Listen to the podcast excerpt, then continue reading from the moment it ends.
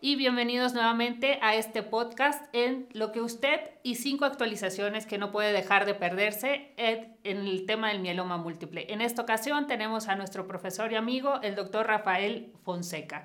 Él es jefe de la Oficina de Innovación de la Clínica Mayo. Hola doctor, ¿cómo está? Bienvenido y muchas gracias por acompañarnos en esta ocasión. Nidia, un gusto siempre estar contigo. Gracias por la oportunidad. Bueno, vamos a comenzar con nuestras cinco preguntas. Nuestra primera pregunta es, doctor, si nosotros tenemos un paciente que es fit para iniciar un tratamiento, ¿cuál es la mejor opción que usted recomendaría iniciar en este paciente? Y el mismo caso en un paciente que no tenga las cualidades o que no tenga el desempeño físico o en el caso de decir no fit. ¿Cuál sería la primera mejor línea de tratamiento para el paciente fit y no fit? Gracias. Mira, para mí se ha vuelto esto sencillo. A pesar de que tenemos todos estos fármacos, las respuestas creo que son un poco más sencillas. Primero, para el paciente que es candidato a trasplante, que es fit, obviamente por definición, entonces estamos dando cualquier régimen que uno tenga acceso que le lleve a la mejor respuesta, la más profunda que se pueda. En nuestro centro ya estamos usando los cuatro drogas, incluidos los anticuerpos anti-CD38. Para los no candidatos a trasplante, hay dos opciones que son el BRD y el DARA Lenadexa. En mi caso, yo uso DARA Lenadexa para el FIT, que no es candidato al trasplante. Ahora, para el que no es FIT, es un poco más difícil. A veces usamos el doblete con Lenadexa, pero eh, dado que DARA le agrega tan poquito a la combinación en cuanto a toxicidad, si se puede, doy el beneficio de la duda de usar los tres fármacos también, ¿no? Pero importantísima la pregunta porque que el paciente pueda llegar a sostener el tratamiento es crítico y gran parte de eso es la dosis de la dexametasona. Irse con cuidado con eso. ¿Y la dosis aquí que usted recomendaría para aquellos pacientes? La recomendación sería mayores de 65 años o tipo de esquema usar una dosis menor de 20 miligramos, 40 miligramos, nada más para completar esta primera pregunta. Sí, no, con mucho gusto. Mira, para el joven 40 miligramos una vez por semana, aquí está establecido como el estándar, ¿no? Para este grupo de pacientes. Para el paciente de avanzada, no candidato a trasplante, pero fit, generalmente empiezo con 40, pero rápido con reducción a los 20 para el paciente que no tiene la condición física que lo va a llevar, empezamos en 20 y con mucha atención, porque el problema es que si el paciente empieza a tener la toxicidad, paran el tratamiento. Entonces, más vale empezar en una forma que se tolere y se puede llevar más a largo plazo que básicamente saturar al paciente y que se nos salga de la línea de tratamiento. Muchísimas gracias, doctor Fonseca. Vamos con nuestra siguiente pregunta. Eh, actualmente se está hablando mucho de los anticuerpos monoclonales en primera línea en los pacientes con mieloma múltiple y se habla mucho de utilizarlos y posteriormente llevar al paciente a un trasplante halogénico o un trasplante en el caso del mieloma autólogo de médula ósea. Eh, en el caso que nosotros no contáramos con un trasplante autólogo de médula ósea, eh, ¿usted qué sugeriría? ¿Usar el anticuerpo monoclonal no poder consolidar al paciente con el trasplante, ¿usted qué recomendaría hacer posterior al uso de este anticuerpo monoclonal? Es, una muy buena pregunta. Yo diría que la encapsularía en la forma siguiente. Para el mieloma múltiple, si uno no tiene el trasplante como una opción, entonces hay que dar más de mejor tratamiento y así lo dejo un poquito agnóstico a la droga. Entonces, ¿qué haría alguien que empieza, por ejemplo, con una combinación que lleva los cuatro agentes y que lleva el anticuerpo y la persona no puede ir a trasplante, extendería la duración de ese tratamiento.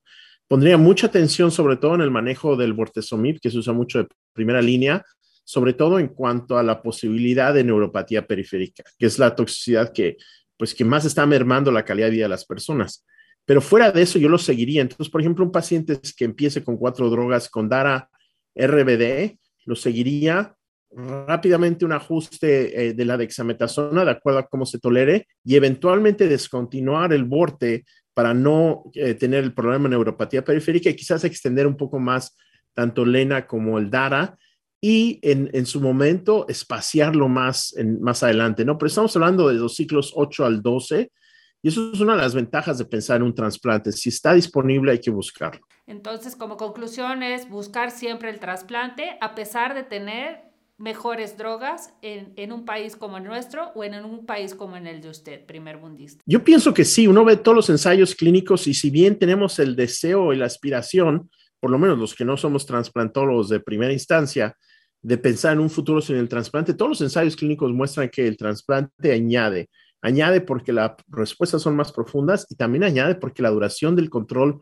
de la enfermedad es mejor. Lo vimos, por ejemplo, en el, en el estudio Forte y, y, en otros eh, estudios que se ha visto que el trasplante sigue aumentando la calidad de la respuesta, ¿no? Entonces, cruzamos los dedos para que el futuro quizás sea un poco más tranquilo para los pacientes, pero hoy por hoy sí hay que empujar al paciente. De acuerdo. Vamos con nuestra tercera pregunta, doctor. ¿Qué indicaciones o en qué, qué usos usted le daría a los anti-BCL2? En el, en, el, en el rubro o en el tratamiento de los pacientes con mieloma múltiple? ¿Cuándo utilizarlo? Los inhibidores de BCL2, que el, el, prototipo de esto es el venetoclax, realmente han cambiado en forma dramática el manejo de mielomas que, que, que, básicamente usan el señalamiento por esta vía. En su mayoría son pacientes con la translocación 1114. Los hemos usado eh, mucho en combinación, sobre todo en combinación con DEXA en pacientes con recaída. Digamos, uno de los placeres es revisar un expediente clínico y ver que un paciente tiene un 1114 que no se le ha dado porque se le abre todo otro, otro panorama de, opciones, ¿no? Ahora, hay varios estudios que ya se reporta el venetoclax con el carfilzomib con buenos resultados. El estudio Bellini, como sabe mucho de nuestra audiencia, es randomizado de fase 3, que era venetoclax añadido al borte más DEXA. El estudio generó consternación, pero el problema de este estudio es que eran todos los pacientes no seleccionados, porque cuando uno se enfoca nada más en los que tienen la 11-14, los resultados son espectaculares, muy buenos, ¿no? Y por último, el doctor Vallis acaba de publicar un estudio en combinación con Dara venetoclax y dexametasona para pacientes con mieloma y sobre todo si uno se fija en los que tienen 11-14, los resultados son muy buenos, ¿no? Entonces lo hemos usado en la recaída. Yo voy a confesar que lo he usado en algunos casos ya en consolidación post-trasplante y hay muchos pacientes con mieloma indolente que nos están como que diciendo, oye, si Lena es buena para el mieloma indolente de alto riesgo, ¿qué tal el venetoclax? No lo hemos usado ahí, pero yo creo que el futuro tiene que tener el venetoclax o otros inhibidores del BCL2 como primera línea. Incluso tengo un paciente ya con leucemia de células plasmáticas primaria, refractario al primer tratamiento, que le cambiamos una combinación con venetoclax, carfilzomib y, y, y Dara, y resultados excelentes. Ayer lo vi al paciente, el paciente va a trasplante, cuando ya lo estaban mandado a cuidados, eh, digamos, de paliativos de final de vida en el otro instituto que lo estaban viendo. Excelente. Muchas gracias, doctor. Y por, vamos a pasar a nuestra cuarta pregunta. Y esta es una pregunta eh, que todos nos enfrentamos y creo que es una pregunta que, que, que esta fue colectiva para hacérsela. Eh, ¿Qué esquema considera usted, doctor, de rescate en un paciente fit que nos dé la respuesta más rápida? ¿Qué combinación nos ayuda a sacar de la recaída de manera más rápida al paciente en un paciente fit? Es, mira, es una pregunta excelente. Antiguamente habíamos visto que ensayos clínicos como del Pollux, que usaban la combinación de, de Dara, Lena, Dexa, tenían resultados excelentes. Pero si uno se fija en la población de pacientes, solo el 50% de ellos tenían exposición previa a un inmunomodulador. Y creo que como el 15%, algo así, eran a Lena. Entonces, yo creo que los resultados ya no son eh, eh, tan adecuados para lo que vemos en la práctica más común y corriente el día de hoy, que muchos de los pacientes tienen lena de mantenimiento.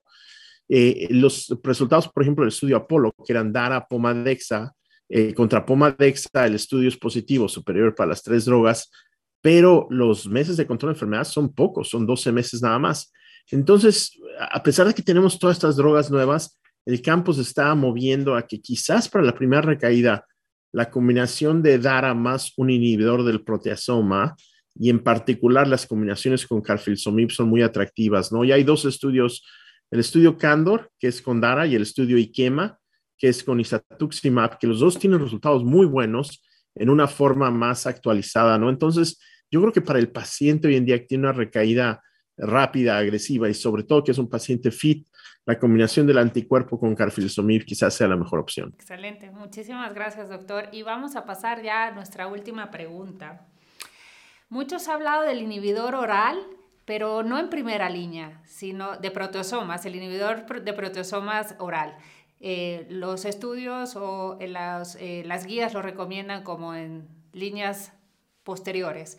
Eh, ¿Usted recomienda utilizarlo en primera línea o eh, cuándo utilizar el inhibidor oral inicialmente en primera línea y cuándo sustituiría al intravenoso? Es, es, una pregunta excelente y te voy a decir que ahorita mi postura es un poquito ambivalente con respecto a los inhibidores orales del proteasoma. ¿Por qué? Porque varios ensayos clínicos han mostrado que si hay una diferencia es pequeña y en algunos casos no han mostrado diferencia. Uno gana mucho con la conveniencia de tener un, agente oral. De hecho, para la mayoría de nuestros pacientes con factores de riesgo alto que los poníamos en mantenimiento post-trasplante, los poníamos en la combinación de ixazomib más lenalidomida post-trasplante. Sin embargo, acaba de una presentación en el ASH, eh, creo que fue la doctora Rosiñol del grupo español, que, híjole, me dejó muy, muy, muy triste porque al parecer no encuentran diferencia para pacientes de alto riesgo. Y la tristeza viene de que es muy conveniente, el paciente no tiene que venir al, al centro de tratamiento. Entonces, estoy un poquito preocupado por el papel que van a jugar los inhibidores orales. Obviamente tiene la conveniencia que si alguien no puede estar viniendo, alguien vive lejos, por ejemplo, en una ciudad como la Ciudad de México, a veces uno se tiene que trasladar dos horas al centro de tratamiento, pues sería ideal. Pero yo creo que todavía tenemos que entender un poco más la dosis ideal para tener la misma eficacia, porque el medicamento y el, mecanismo de acción es el mismo, pero yo creo que nos estamos quedando un poquito cortos en la dosis necesaria para hacerlo con eficacia y con buena tolerancia para el paciente. Pues muchas gracias, doctor Fonseca. Y con esto concluimos nuestro podcast de las cinco actualizaciones que usted no puede dejar de escuchar en el tratamiento del paciente con mieloma múltiple. Muchas gracias y nos vemos en nuestro siguiente podcast. Gracias, doctor Muchas gracias, doctora Zapata. Un gusto estar con ustedes.